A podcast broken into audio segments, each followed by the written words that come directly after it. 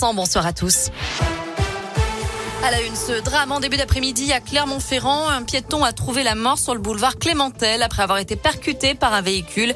Il traversait la rue lorsqu'il a été fauché. Le boulevard a été coupé à la circulation dans le secteur dans le sens Clermont-Rion.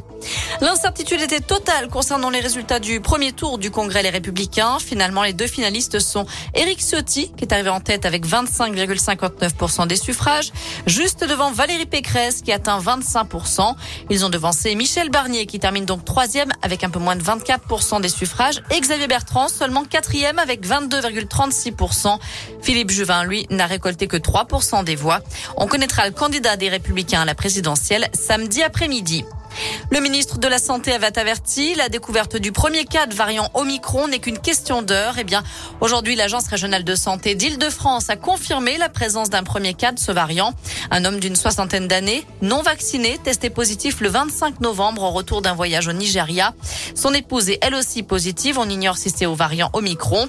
Et puis un deuxième cas de ce variant a par la suite été détecté dans le Haut-Rhin. Cette fois, il s'agit d'une femme de retour d'un voyage en Afrique du Sud. Elle avait un schéma vaccinal complet. Un élevage de porcs à nouveau épinglé par l'association L214. L'enquête a été réalisée entre août et septembre dans l'Aube, dans un élevage qui fournit la marque Erta. Des bêtes qui sont soignées avec un médicament classé critique par l'OMS, ce qui n'empêche pas les nombreux décès. L'association annonce qu'elle porte plainte pour sévices graves, mauvais traitements et tromperie du consommateur.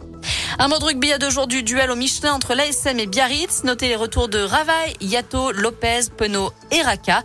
De son côté, Lavanini sera suspendu. Le club auvergnat ne pourra pas compter non plus sur Fischer, Para, Vili, Barak et Nakalevou. Enfin, une idée de sortie pour ce week-end. La station du Mont d'Or va ouvrir une, ouverture anticipée suite aux chutes de neige de ces derniers jours. Tarif unique de 20 euros pour la journée. Merci beaucoup Noémie